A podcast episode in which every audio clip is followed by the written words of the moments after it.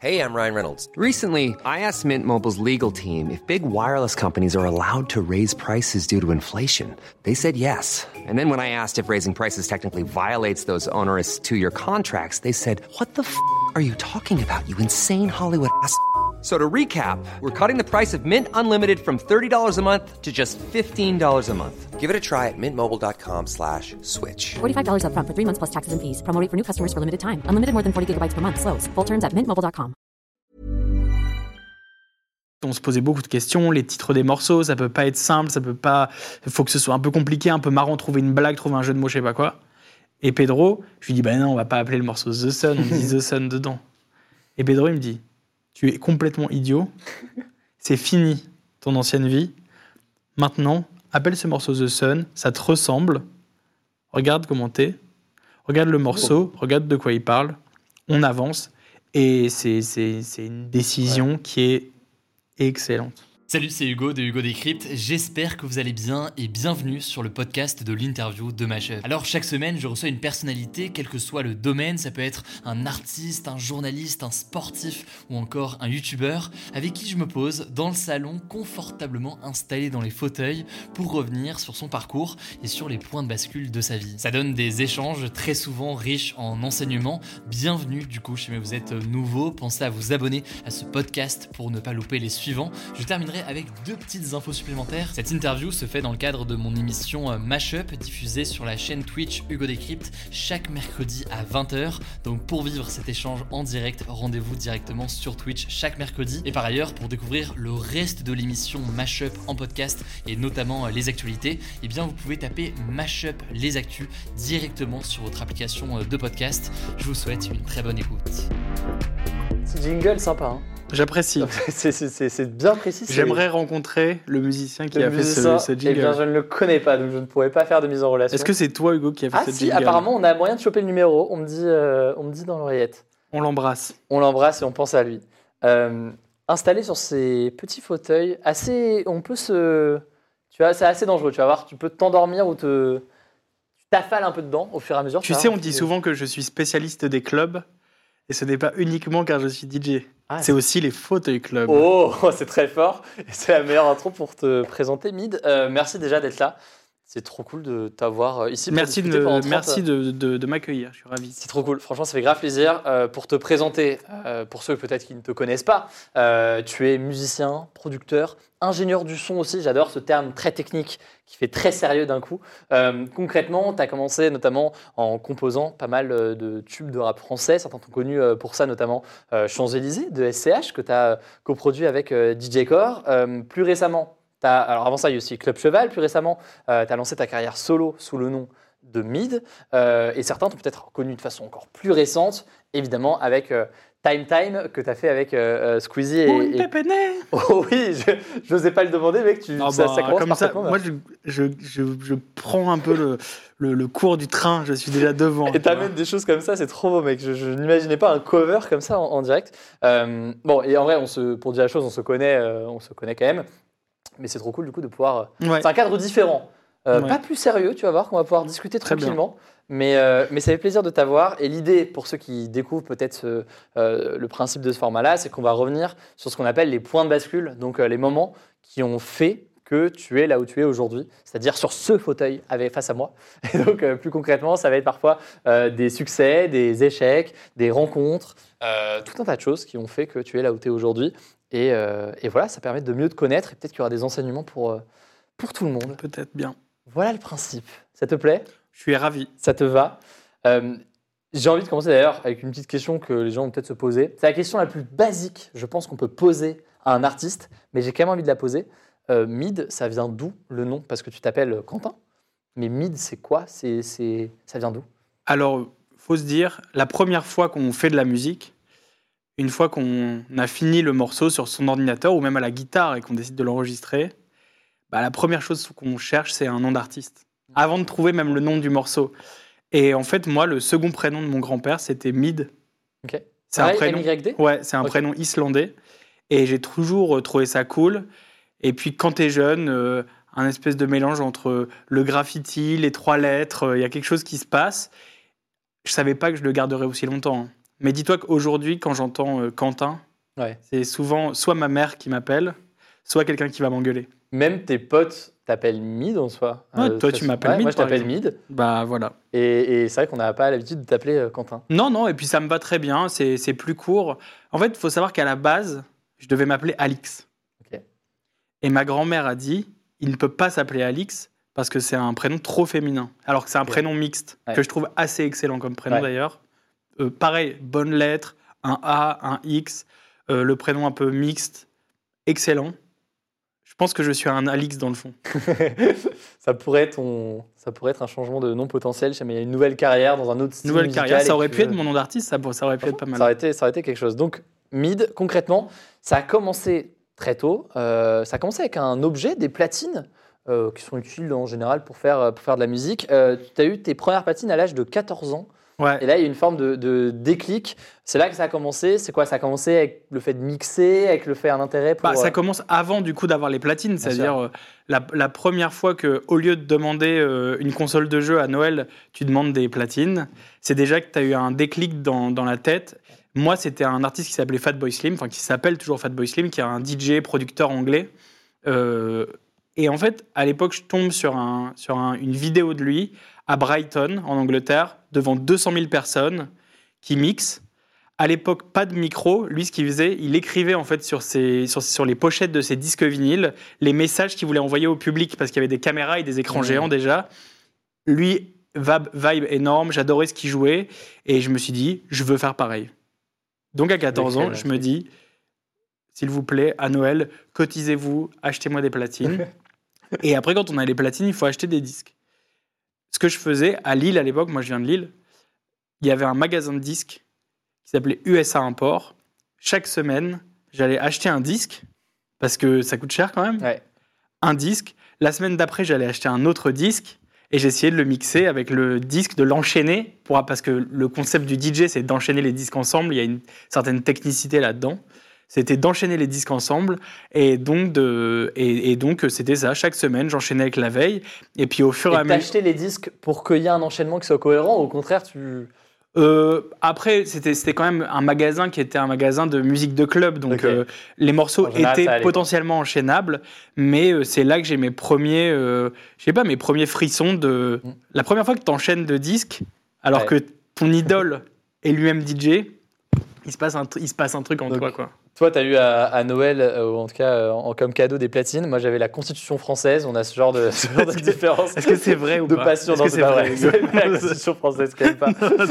Ça aurait été complètement possible. Ah, j'ai eu des trucs chelous comme ça. J'ai eu des livres politiques, je pense, euh, très très tôt, mais c'était un intérêt de ma part. Et toujours aujourd'hui d'ailleurs. Aujourd'hui, ça ne change pas. Juste des rééditions, en fait, c'est les mêmes qu'on t'offrait. Édition collecteur de la Constitution, les mémoires de De Gaulle, Faut édition que- enrichie. La liste du Père Noël d'Hugo Décrypte était la même quand il avait 10 ans que celle de maintenant.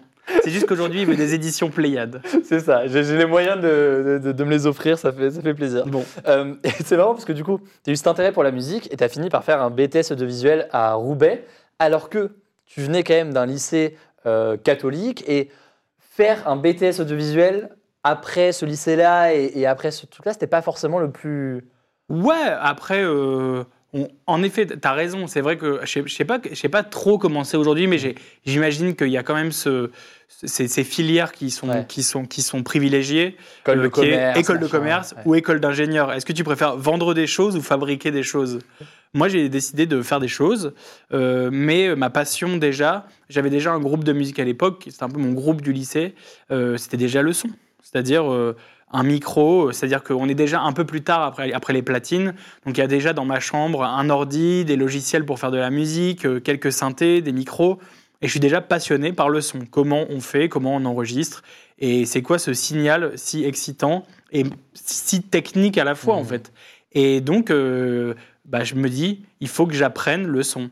Et ce qui est assez excellent, c'est que premier jour au BTS audiovisuel, au lieu de nous faire la liste de courses et de nous dire il vous faut un stylo 4 couleurs et un protège-cahier 21-29-7 rouge transparent, ils me disent il faut acheter un casque audio de telle marque parce que c'est le casque des pros. Et là, ils ont raison parce que en fait, ils nous mettent dans le bain direct du taf, du son, et moi, je suis genre trop excité par ça, quoi. On salue le BTS audiovisuel de Roubaix s'il nous regarde évidemment. Jean Rostand, on les Jean embrasse. Rostand. Et ben, c'était le nom de mon école primaire. Voilà, anecdote moyenne. Mais je pense que ça nous fait un point commun et ça, ça fait plaisir. Ce ne sera pas le seul ce soir. Ce ne sera pas le seul, évidemment. évidemment. Euh, sur d'ailleurs la, la question, ta vision sur le son, tu parles de technique. C'est vrai que c'est à la fois faire de la musique, c'est à la fois une dimension créative, mais c'est aussi une dimension technique de gestion et de maniement d'outils pour rendre concret ce qu'on a en tête. Ouais, en fait, le, il faut se dire que c'est si je dois euh, si je dois faire une une comparaison, imagine que si demain tu veux as envie de raconter une histoire et de la mettre sur le papier, si tu ne sais pas comment tenir un stylo, t'es mal barré quoi. Mm. Tu peux toujours prendre ton doigt, le mettre dans l'encre et essayer de raconter ton histoire. Tu vas mettre beaucoup plus de temps, alors qu'il y a plein d'outils qui ont été mis en place pour toi, des stylos plumes, d'abord la plume, le stylo plume, le stylo bille, et plein d'autres selon la manière dont que t'aimes. Donc en fait, le jour où tu apprends à te servir de tes outils, en fait, simplement ce que tu as dans la tête et ce que tu vas fabriquer, Mm. tu vas gagner un temps fou.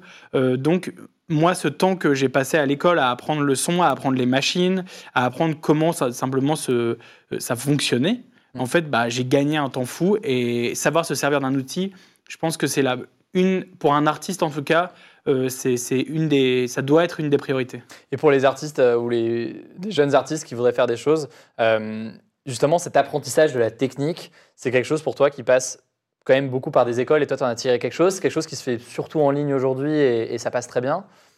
Euh, tu moi, moi l'école, elle était très technique, donc euh, j'ai pas appris à produire de la techno ou de la musique électronique à l'école, pas du tout. Euh, c'est un peu le fantasme, c'est-à-dire il y a eu un moment même des écoles de DJ et tout. Pour moi, c'est un peu des Mm. conneries, parce que c'est. Mais la technique, ouais, bien sûr, si on est passionné par quelque chose, déjà c'est très intéressant. Et après, on peut aujourd'hui, on a la chance avec, euh, je sais pas, tous les médias, YouTube, etc. En effet, euh, les producteurs, c'est des livres ouverts pour apprendre à comment ça marche. Justement, sur les, sur les études, euh, après ton BTS, tu es parti à la FEMIS, euh, qui est une école de cinéma, mais avec plusieurs filières. Toi, tu es dans quelle filière Du coup, j'imagine quelque chose qui a Eh. à la Eh. musique. Le son, le son, Le le son, le son, le son, Euh, évidemment, le son. Donc, grande école de cinéma, très prestigieuse, dans laquelle tu entres. Euh, avec le recul, qu'est-ce que ça t'apporte? Qu'est-ce que ça t'a apporté une, une école euh, comme ça? Euh, déjà, en, en termes de, de technicité, j'ai encore poussé plus loin bah, mon, mon, sav- mon savoir-faire, parce que un BTS, c'est deux ans, la FEMIS, c'est quatre ans. Donc en fait, j'ai fait quatre ans de plus. euh, il faut rentrer à Bac plus 2 à la FEMIS. Euh, et donc, on rentre dans une école qui est plus spécialisée dans le côté artistique, c'est-à-dire que ça donne un diplôme d'ingénieur du son, mais il y a quelque chose où on est toujours lié à l'artistique. Donc déjà un bagage technique très très poussé, et ensuite euh, le fait de bosser en équipe, c'est-à-dire de mettre la technique au service d'un projet artistique, ce qui est quand même plutôt pratique quand on est artiste, et aussi euh, un truc très très très important qu'on a tendance à oublier, c'est comment on termine un projet. C'est-à-dire comment on emmène un projet, une bonne idée ou un projet qu'on a en commun euh, jusqu'au bout. Et là, quand on, forcément, quand on travaille sur des courts-métrages à l'école, il y avait beaucoup de, beaucoup de cas très concrets. En fait, bah, on, on va jusqu'au bout, on apprend à finir, etc. Et la FEMIS, il y a un dernier truc, c'est que c'est un, c'est, c'est une vraie famille. Quoi. C'est des toutes petites promotions. En fait, on est six par classe et avec euh, six, peut-être six, six spécialités. Donc à un moment, en fait, même après, moi, j'ai fait de la musique de film euh, pour quelqu'un qui était à la FEMIS. Il y a quelque chose qui se passe. Ouais, euh, tu tentes des choses. ouais. il y, a, il y a quelque chose qui se passe euh, dans, dans, dans les pro- entre promotions. ouais. Et, et en soi, d'ailleurs, les études sont aussi un moment en général où on monte des projets, pas forcément avec des gens de notre promo, mais on peut en monter. Et toi, c'est en parallèle à la FEMIS, si je dis pas de bêtises, que tu as monté Club Cheval avec, euh, avec euh, trois, autres, trois autres personnes, dont, euh, dont Sam Tiba, euh, qui est donc un groupe de musique électronique que tu as monté en parallèle à tes études, de fait. Ouais. Euh, comment ça s'est passé cette gestion études, projet Euh, C'est quelque chose que beaucoup de gens euh, connaissent ou, ou redoutent à un moment. Euh, ça s'est passé, euh, on va dire, bien avec le recul, Ouais. mal sur le moment. Euh, moi, c'était un projet qui m'excitait énormément. Imaginez quand, euh, quand on a ces premiers projets, qu'on nous propose de faire des tournées en France, puis en Europe, puis dans le monde. En fait, il y a quelque chose où, je sais pas, on est surexcité, quoi. Et j'ai fait l'erreur. Un jour, j'appelle mes parents Parce que la FMI, c'était quand même. c'était pas une erreur. Enfin, pour l'instant, ça va. C'est bon, voilà, la fin, la fin, la fin de la fin de mon anecdote.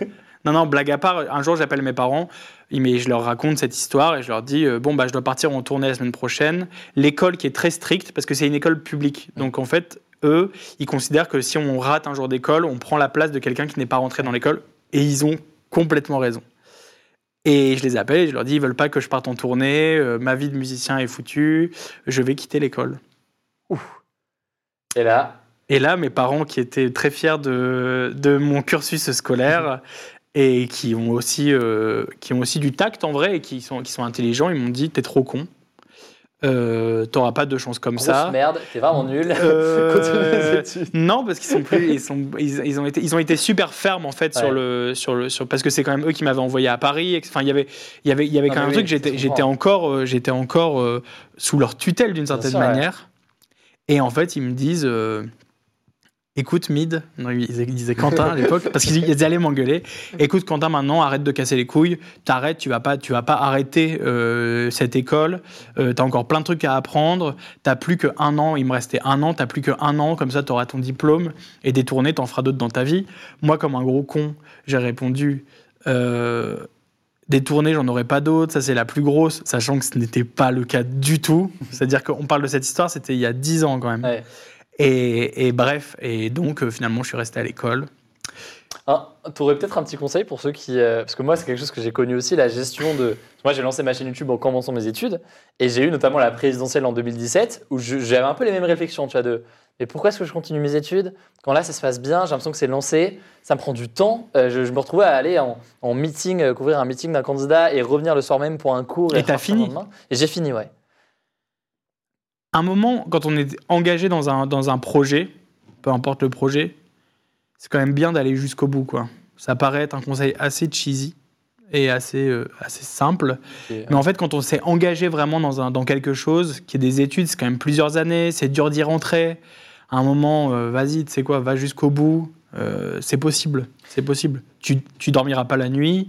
Moi, c'était le cas. Je prenais des trains le, le soir même. Je me souviens d'un train entre Berlin et Paris en train, couche, en train de nuit pas couchette. Je, je savais même pas que ça existait.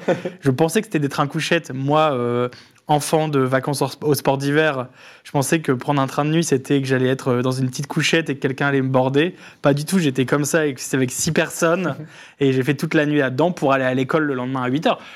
C'était plus fatigant, mais en fait, je regrette. Ah, J'ai jamais regretté dans ma vie euh, ce groupe avec qui je. Pas Club Cheval. Enfin, si, Club Cheval, maintenant, on a, on a arrêté. Le groupe avec lequel je bossais avant, on a arrêté. Aujourd'hui, j'ai un nouveau projet. Et puis voilà, c'est la, la- la- la vie continue. La- Mais mener jusqu'au bout ces projets, c'est quand même quelque chose d'important, y compris dans les études. Et, et c'est quelque chose que toi, tu ressens. ouais, Tu ressens euh, Ouais, en tout cas, Ouais. en, tout cas en fait, c'est peut-être pas les mener toujours euh, oui, au les bout. pousser, euh, les pousser, c'est plus, c'est plus prendre un projet et le je dirais franchement, si je devais devais donner un conseil, c'est si tu dois le terminer, soit, mais termine-le de manière un peu classe. C'est-à-dire, regarde tout ce que tu as fait pour, pour arriver là, regarde tout ce que tu as donné comme énergie, comme temps, peut-être comme argent.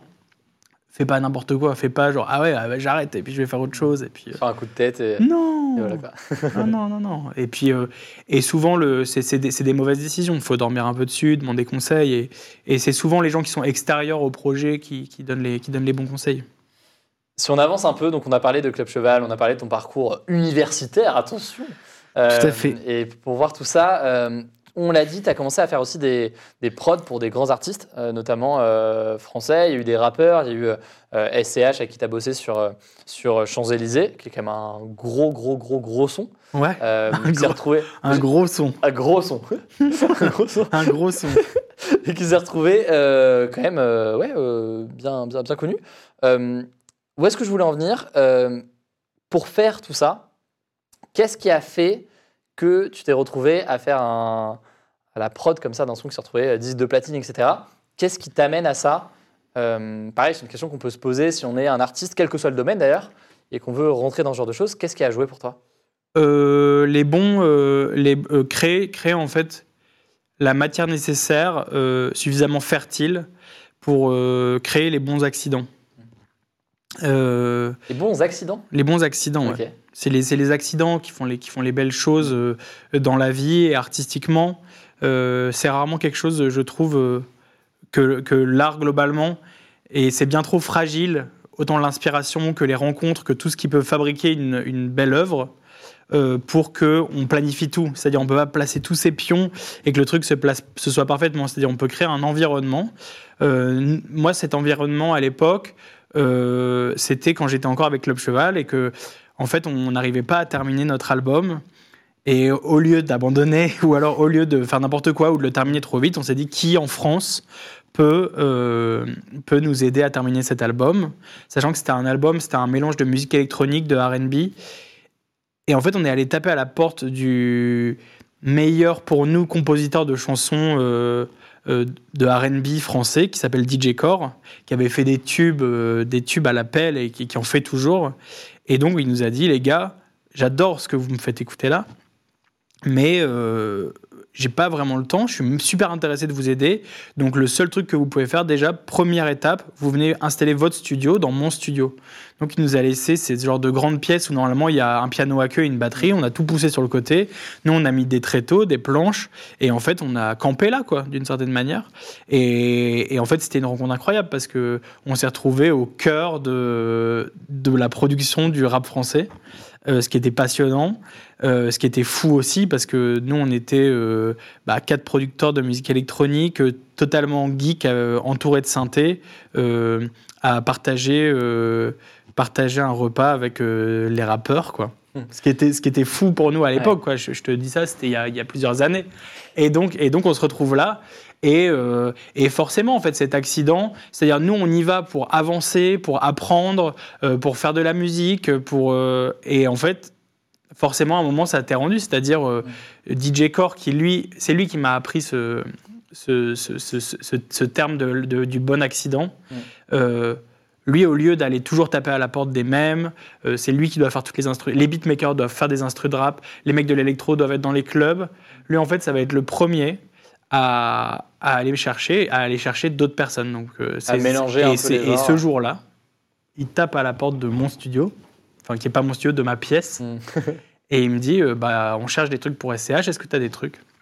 Et moi, je teste quelque chose, et puis ça devient, euh, ça devient, Champs- ça devient Champs-Élysées, euh, et c'est passionnant. Et lui, il a, il a, il a- il m'a, il m'a appris là-dedans d'autres choses. C'est de toujours demander l'avis de la personne dont on n'attend pas l'avis.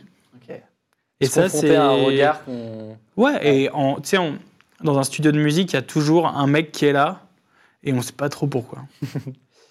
et, et ce mec, eh ben, c'est toujours intéressant de lui demander son avis. Mm. On sait pas ce qu'il va répondre. On sait pas ce qui, ce qui va se passer. Mais à un moment, au lieu de que ce soit un dialogue, si on est deux, à un moment, tu vas te retourner et tu vas lui dire Et, et toi, quel est ton avis par rapport au débat qu'on a depuis trois jours sur ce morceau qui n'avance pas? Et en fait, peut-être que son avis, justement, parce qu'on lui demande pas, ou parce qu'il y réfléchit depuis trois jours, ou bah en fait, ça va peut-être être le bon. Et ce truc de l'accident, il faut vraiment le rentrer. euh, après, moi, c'est une vie d'artiste. Mm. Euh, globalement, il y a peut-être d'autres d'autres manières de d'autres manières d'appliquer ça. Mais euh, moi, je suis plus à créer un justement ce terreau Ce fertile cadre ouais, pour. ce euh, cadre euh, et utiliser tout ce qu'on a autour de soi pour créer ces petites magies et, ouais. essayer d'avoir la différence parce que le, le- le- le bon, la bonne œuvre, elle est excitante quand elle est aussi différente. Et c'est peut-être le propre de la créativité de mêler comme ça des, euh, des genres, des personnes et des, des choses peut-être inattendues qui font créer des choses nouvelles. C'est ce qui fait le, c'est ce qui fait le tout. Les, moi, je trouve c'est ce qui, c'est ce qui, c'est ce qui m'excite en tout cas dans, dans, dans le fait de créer des choses. Ouais.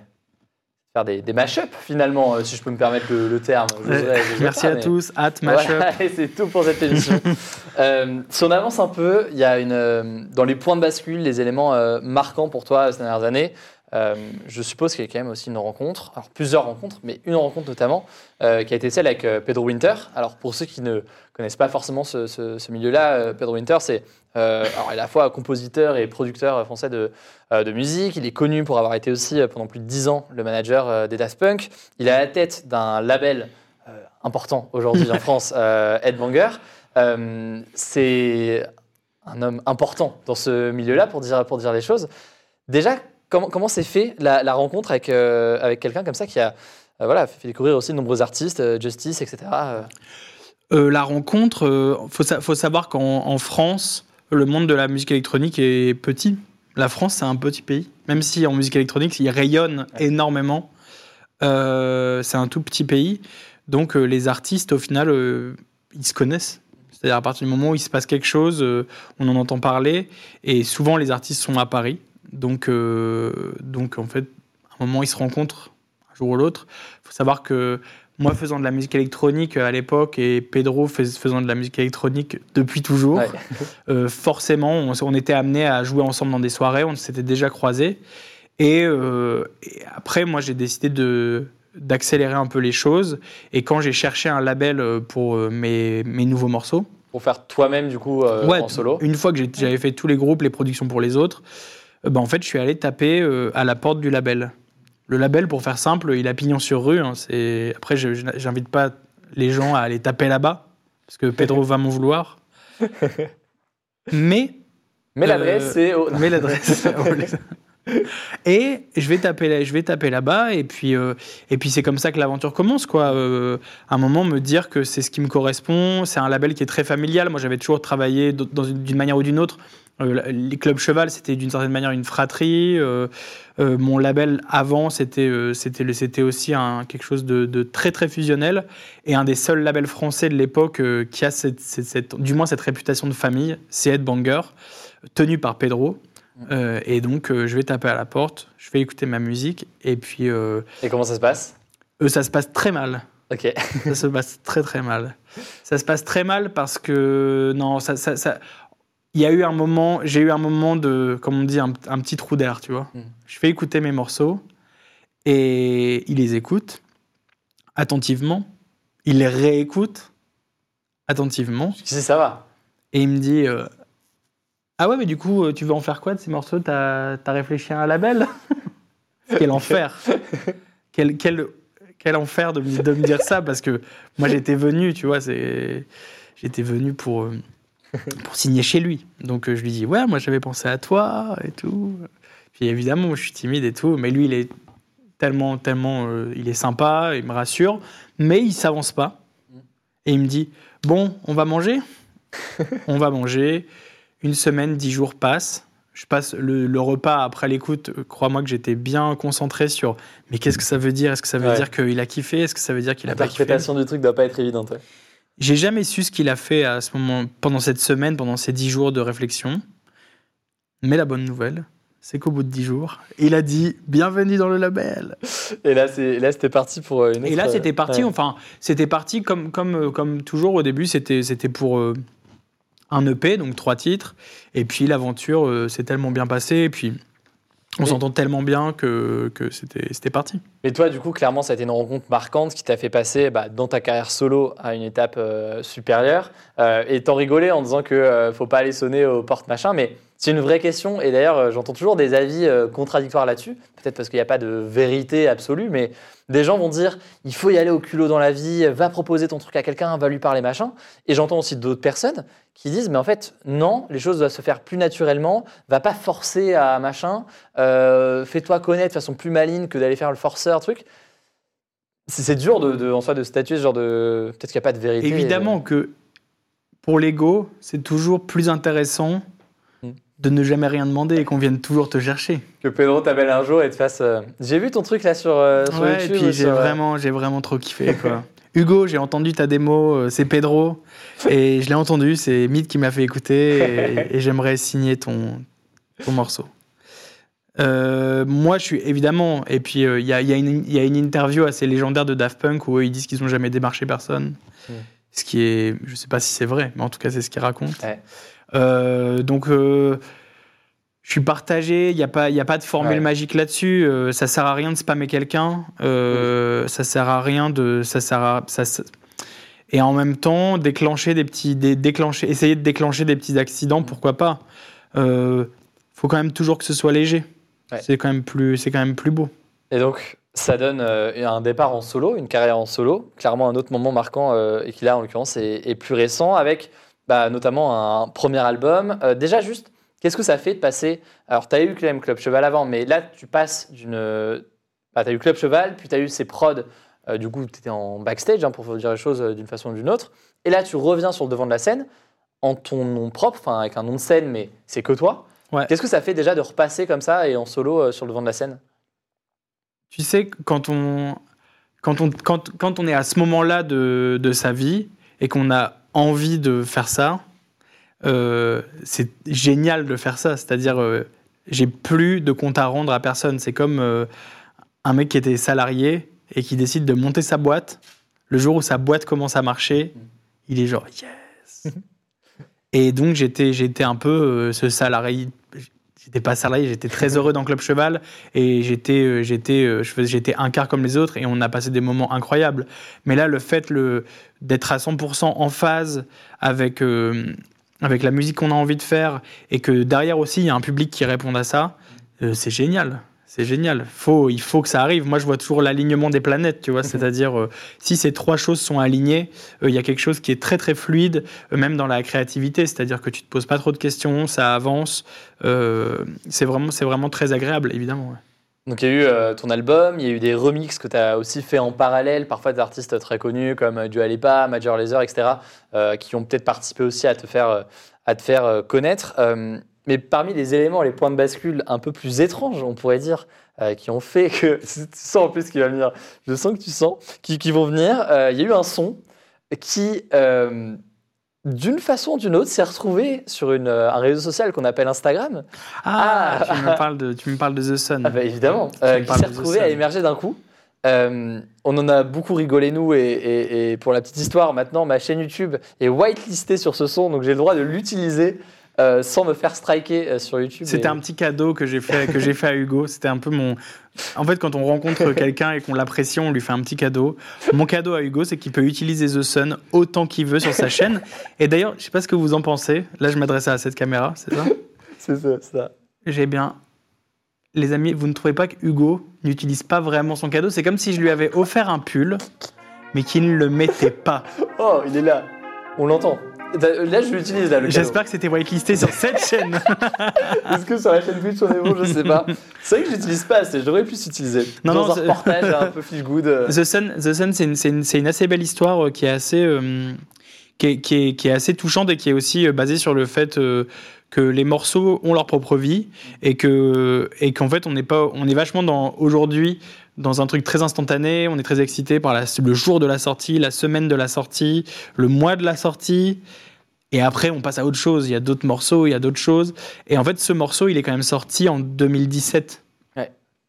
Et c'est aujourd'hui que le grand public le découvre. Parce que pour donner le contexte, sur Instagram, d'un coup, euh, il s'est retrouvé beaucoup dans les suggestions de musique que vous pouviez mettre dans vos stories. Et euh, je- alors, à quoi c'est dû exactement C'est dur de dire. Est-ce que les gens tapaient So Sun sur, euh, sur Insta ils trouvaient ça Je sais pas, mais de fait, ça, ça a émergé. Quoi. Ouais, et puis parallèlement, en fait, il y, a- il y a ça, mais vu qu'on a vu que sur les autres plateformes aussi, parce qu'aujourd'hui, on a vraiment les chiffres de tout, tout le temps. Euh, D'ailleurs, moi, à chaque stream, j'ai ma poche qui vibre. non, non. Là, t'es en mode avion, du coup, sinon ça va Ah bah, bien sûr, comme ça, on peut, on peut parler On est tranquillement. mieux, on est mieux. Mais une fois que c'est terminé, je remets en route. et, et en fait, The Sun, euh, en fait, c'est c'est marrant. Bah, déjà, le nom du morceau. Euh, non, non, ce que je te disais, ah oui, c'est ça que je te disais. Je te disais que, que sur les autres plateformes aussi, on a vu que ça marchait, mais je pense qu'il y a aussi une mode. euh, le morceau a rattrapé une mode, c'est-à-dire que Instagram a fait que le morceau était toujours euh, pas dans les sous-marins, en sous-marin dans les morceaux anciens. Il continuait à être à flot, à flot, à flot.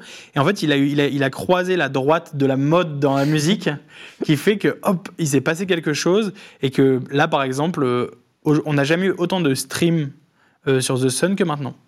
Pourquoi? Donc quand je te parlais d'alignement, là il nous manquait une planète à un moment, c'est la planète de gens qui écoutent, veulent beaucoup écouter ce morceau. Ils l'écoutaient déjà pas mal à l'époque, euh, l'année par exemple de la sortie.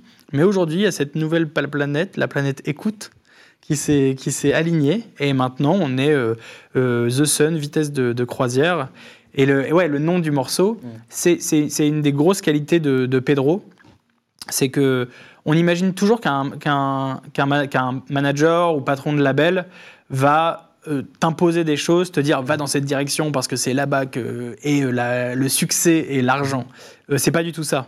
Un bon manager ou un bon boss de label, il va en fait trouver en toi ce qui est intéressant et te dire regarde ce que tu as là, ça c'est pas très grave, mettons-le un peu de côté, mais ça met- mettons-le euh, mettons-le en avant. Et par exemple sur The Sun, moi je suis arrivé et je venais d'un background avec Club Cheval, avec la musique qui était un peu plus underground. Euh, je venais de quelque chose où en fait on se posait beaucoup de questions, les titres des morceaux, ça peut pas être simple, ça peut pas, il faut que ce soit un peu compliqué, un peu marrant, trouver une blague, trouver un jeu de mots, je sais pas quoi. Et Pedro, je lui dis bah non, on va pas appeler le morceau The Sun, on dit The Sun dedans. Et Pedro il me dit tu es complètement idiot, c'est fini ton ancienne vie. Maintenant, appelle ce morceau The Sun, ça te ressemble. Regarde comment t'es, regarde le morceau, regarde de quoi il parle. On avance et c'est c'est- c'est une décision qui est excellente. Et ça a du coup très bien, euh, très bien fonctionné. Euh, je, il reste deux points que je voulais voir avec toi parce que le temps file et je veux quand même aborder ces deux points. J'ai l'impression de. Mais ça fait déjà. On avait dit une demi-heure, ça fait déjà 35 minutes, hein, donc ça va, ça va très très vite. moi je, je compte pas. Toi je vois que tu comptes euh, depuis qu'on parle. les chiffres. T'es comme ça sur ta, sur ta montre. Je réponds à des messages en même temps. Euh, non, y a, euh, on va évidemment parler de Time Time et tout euh, tout à l'heure parce que c'est quand même intéressant ce qui, ce qui s'est passé. Mais avant ça, je voulais parler quand même de ton premier album, donc qui s'appelle Born a Loser. Et on va pas écouter tout l'album là parce qu'on n'a pas le temps, mais le, le terme Born a Loser, t'en parles beaucoup parce que c'est le nom de ton album. C'est aussi même des produits dérivés type chaussettes comme celle. Alors ça, pour ceux qui écoutent en podcast, ils pourront pas savoir de quoi je parle, mais j'ai des chaussettes Born et on le voit pas, merde, Born et Loser de l'autre côté, peut-être ça se voit? Oui. Ça se voit, ça se voit. Euh, Superbe, merci pour le. ben, de rien. C'est toi qui me les as envoyés, donc c'est juste. voilà un cadeau, voilà un cadeau que j'utilise et que je porte régulièrement. Bah, là, on le voilà. voit. Là, on le voit. Euh, Qu'est-ce que ça veut dire Born Loser? Concrètement, pour toi, comment est-ce que tu le. Euh, bah, tu vois, quand on me parlait de moi à 14 ans, euh, dans ma chambre tout seul, en train d'essayer d'enchaîner deux disques face à mon mur, parce que mes platines étaient face au mur, Ouais. évidemment. Euh, Il y, a, il y a quelque chose du loser en fait, et tu te dis pendant tous ces moments-là, il faut que je change, il faut que je change, euh, il faut que, que je devienne comme mes idoles, et il faut que pour ça, il faut, je sais pas, les mots qui te viennent, c'est euh, cool, à la mode, euh, branché, euh, je sais pas, tous ces trucs-là qui peuvent un peu te hanter en te disant qu'il faut que tu changes, qu'il faut que tu changes, qu'il faut que tu changes. Moi, j'ai jamais été autant en phase avec moi-même et mon public a jamais été autant en phase avec moi-même que depuis que je fais ce que je kiffe et qui je suis, tu vois. Euh, C'est-à-dire depuis que, en fait, quand j'avais 14 ans et que j'allais acheter mes disques, en fait, ce que je faisais déjà, c'est que j'allais acheter des disques que je kiffais, j'écoutais de la musique, je l'aimais, je l'enchaînais avec un autre disque que j'aimais. Et il y avait un truc très simple et très naïf. Et en fait, ce- cet album Born a Loser, c'est vraiment faire un pont entre moi maintenant et le où je fais encore, euh, ça m'arrive encore d'être euh, en caleçon chez moi avec mon laptop euh, et d'avoir quelques synthés, de faire de la musique, et euh, le point avec euh, le moi de 14 ans euh, qui se prenait aussi pour un pour un lou- qui pensait être un loser, mais en fait c'est ouais, born loser, euh, bah on est toujours un peu on est toujours un peu loser, et puis et puis le côté anti-héros, ça me ça me va bien et ça Ouais. me plaît bien. Et tu penses que oui, c'est quelque chose où tu peux te permettre en tant qu'artiste bah, d'assumer cette dimension-là si en fait, niveau musique, ça, ça suit et t'es- Ouais. Euh, c'est au-delà de ça en fait. Je me permets rien. C'est-à-dire euh, au contraire, je suis en phase avec moi-même et je pense qu'un bon artiste aujourd'hui, il doit être- pour raconter quelque chose d'intéressant et de touchant, il doit être en phase avec lui-même Euh, et pas forcément être dans les concessions, dans le suivi d'un le suivi Mhm. d'une mode Ouais. ou de ou de ou de format particulier. Tu vois, j'entendais un truc assez intéressant. C'était, on me disait que si t'es le trou du donuts, Ok. le jour où le donuts part, tu n'es plus rien. Ça veut dire qu'il faut se faire soi-même et avoir sa propre forme et son, sa propre identité et ne pas dépendre de tout ce que tu as autour. Ah, c'est fort. J'aime beaucoup. Et Voilà. Bon, on va s'arrêter là. Non, il reste un, il reste un point. Non, non, mais c'est, c'est- c'est- et c'est ça, le- c'est ça le loser. C'est pas, euh, je suis pas à contre-courant de, de, de- de- d'un, d'un truc de winner ou de. C'est, c'est- c'est plus me dire, euh, en fait, ça a toujours été en moi et depuis que je l'accepte, ma vie est assez heureuse. Et c'est ce qui fait aussi sûrement que bah, pour des artistes, ce qui fait qu'un artiste fonctionne, c'est euh, aussi de, bah, d'assumer une part d'originalité. Mais ça peut être à tout point de vue, ça peut être en termes de style, de, de, de créativité, d'approche sur les choses. Parce que si jamais de fait tu recrées ce qui existe déjà, bah, c'est pas sûr que tu arrives à te faire forcément ta place. euh. Il faut, il faut être euh, dans la création, il faut être. moi, je m'interdis de parler du futur ou de passé. Mm. J'essaie toujours qu'en studio, on parle que du présent. Parce que sinon, on va vraiment dans de mauvaises directions. Euh, si on pense trop à où va finir le morceau, qui va l'écouter, qui va l'aimer, comment doit-il être, comment il va vieillir, etc. On est beaucoup moins dans le plaisir de la création qui est euh, ressentir des émotions, c'est-à-dire euh, faire un accord, re- ressentir, euh, mettre un beat sur un truc et avoir envie de danser. Ça, c'est un truc très dans le présent. Euh, donc j'essaie de ni regarder dans le futur et ni regarder dans le passé non plus en se disant qui a déjà fait quoi. ça c'est infini et c'est inintéressant. Le dernier petit point de bascule que je voulais voir avec, euh, avec toi, euh, c'est ce qui s'est passé avec euh, Time Time. Et, euh, et pour donner un peu de, de contexte, alors là, on, va- on peut, on peut le refaire à la toute fin. On- on-. Parfait. Ce on va, on va l'écouter. Pas intégralement, sinon voilà, mais. Un pépéné.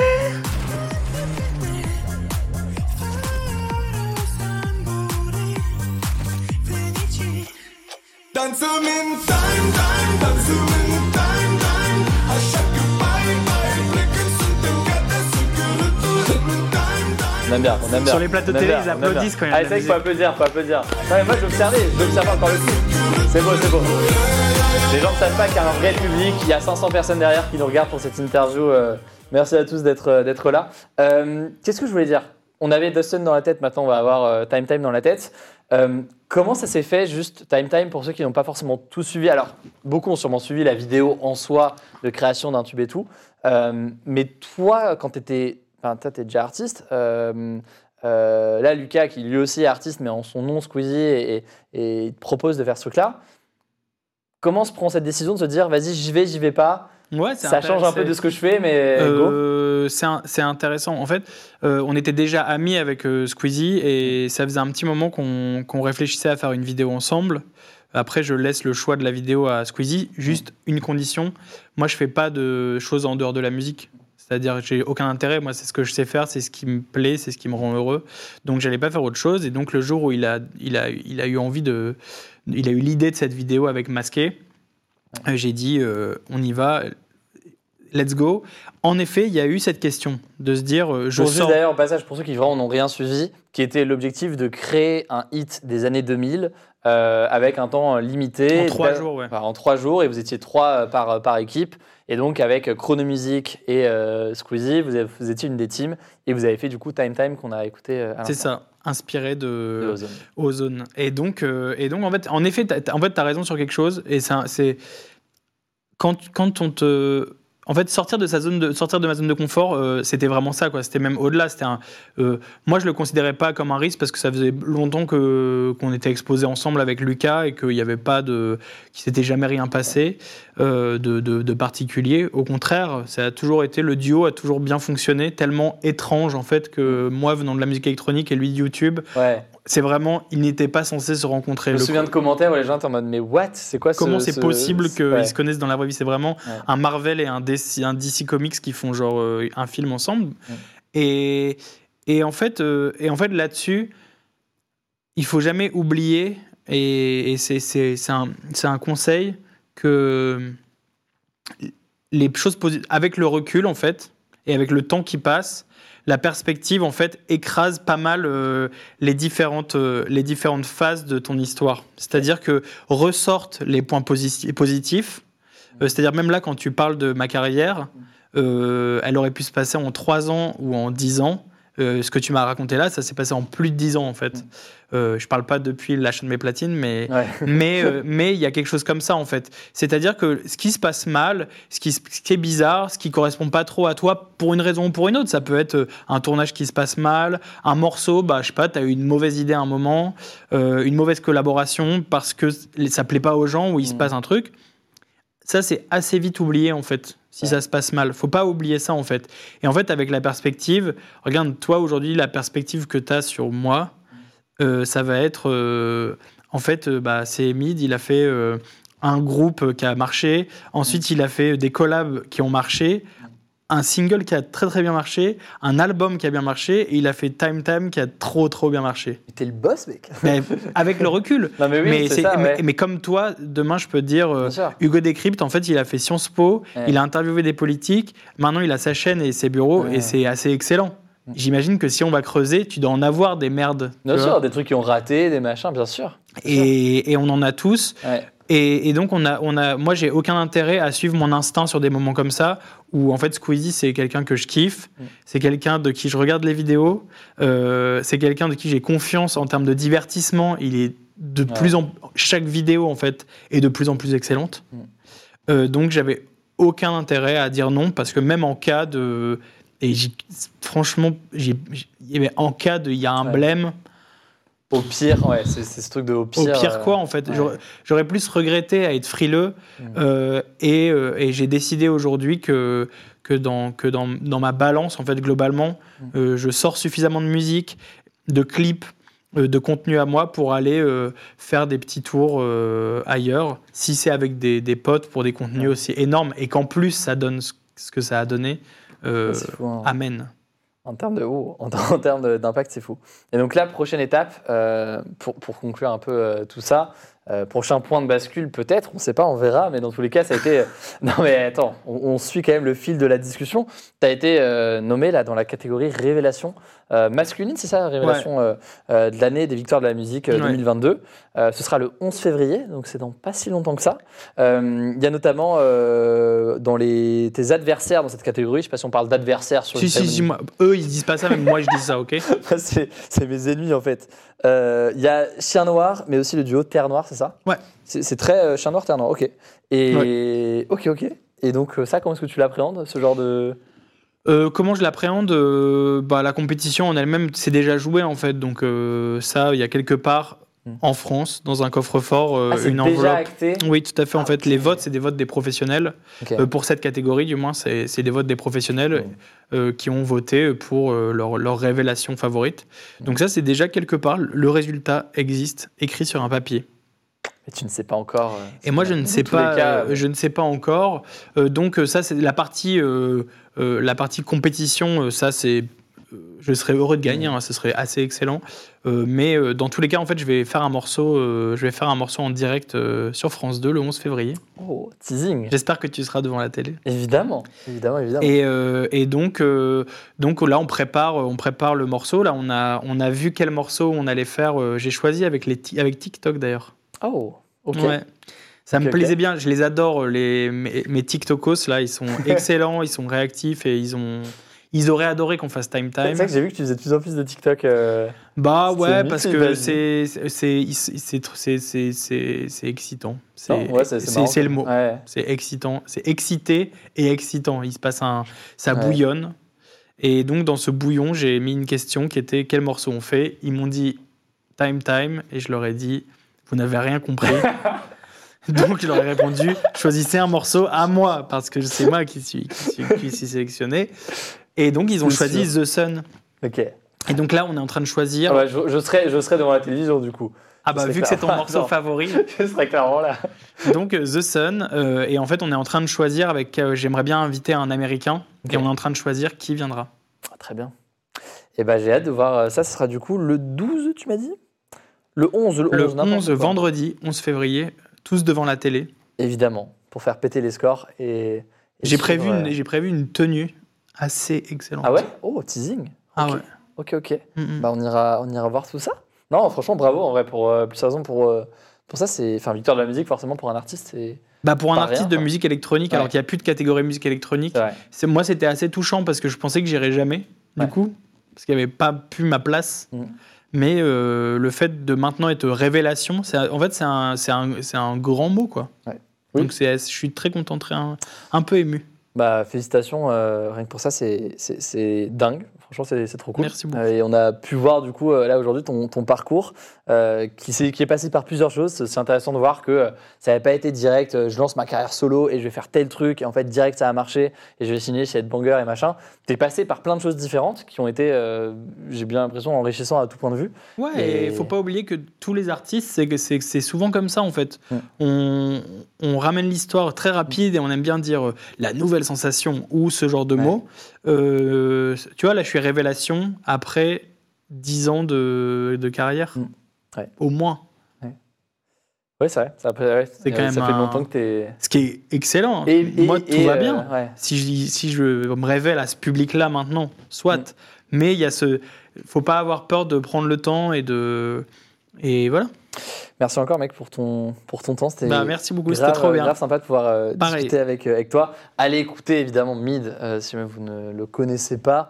Euh, C'était à l'occasion, en tout cas, je pense, de te découvrir ici et même d'avoir des enseignements pour euh, tout le monde. Euh, Il y a des belles chaussettes et des suites qui existent aussi. euh. Oh, bah, si- si vous des euh, suites, des ah bah, casquettes. tout, des- ah, même ses lunettes. T'imagines? Ah ouais?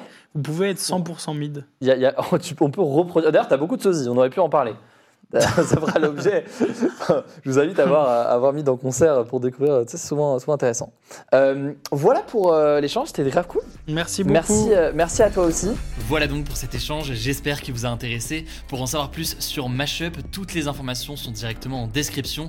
N'hésitez pas d'ailleurs à me suggérer, pourquoi pas, des noms euh, d'invités. Pensez à vous abonner pour ne pas louper euh, les prochains échanges. Prenez soin de vous et on se dit à très vite.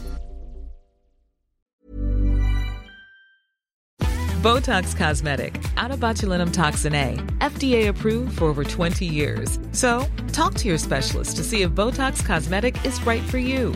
For full prescribing information, including boxed warning, visit BotoxCosmetic.com or call 877-351-0300. Remember to ask for Botox Cosmetic by name.